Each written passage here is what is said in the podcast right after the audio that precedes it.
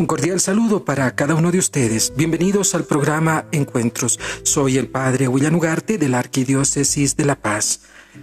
En este itinerario para esta gestión habíamos propuesto la obra del padre Anthony de Melo y en una primera etapa tocaremos el libro La oración de la rana.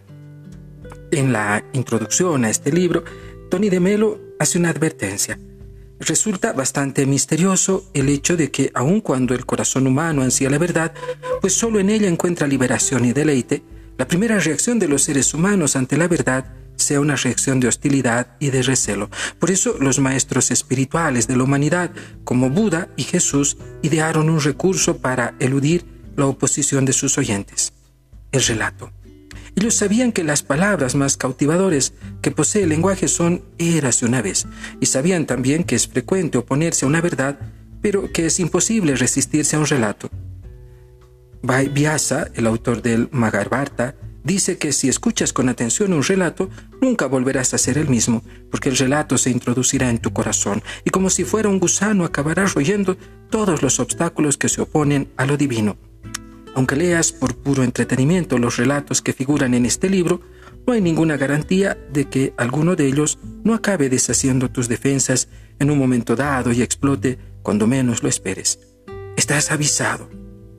Introduzcámonos pues entonces a esta fascinante lectura del libro La oración de la rana. Eh, si eres lo bastante temerario como para buscar la iluminación, sugiere el padre Tony de Melo que entre los relatos que vamos a ir desarrollándolos, eh, lo llevemos a nuestra mente durante el día, de modo que podamos meditar en él en los momentos de ocio.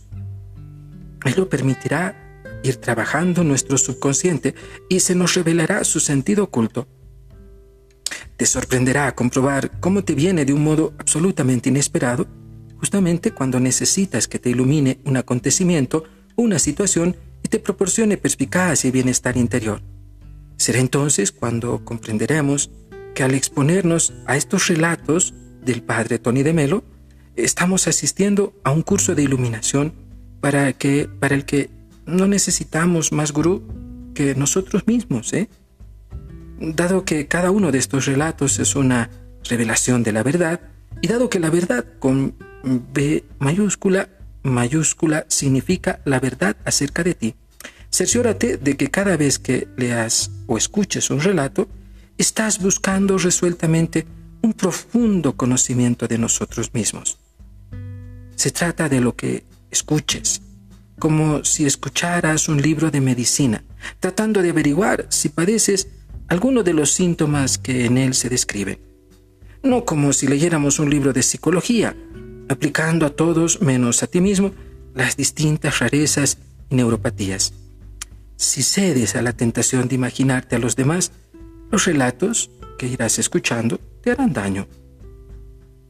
El mulá Nasruddin sentía un amor tan apasionado por la verdad que viajaba a los más remotos lugares en busca de expertos en el Corán y no tenía ningún reparo en ensarzarse en discusiones acerca de las verdades de su fe con los infieles con quienes se topaba en el bazar. Un día su mujer le recriminó lo mal que la trataba y descubrió que su marido no tenía el menor interés en aquella clase de verdad. Y sin embargo, es esta la única clase de verdad que importa. De hecho, nuestro mundo sería muy diferente si aquellos de nosotros que somos expertos o ideólogos, ya sea en lo religioso o en lo secular, sintiéramos por el autoconocimiento la misma pasión que manifestamos por nuestras teorías y dogmas. Excelente sermón, le dijo el feligrés al predicador mientras le estrechaba la mano. Todo cuanto ha dicho le viene como anillo al dedo a más de uno que yo conozco. ¿Lo ves? Recomendación. Es aconsejable escuchar los relatos en el orden en que han sido dispuestos.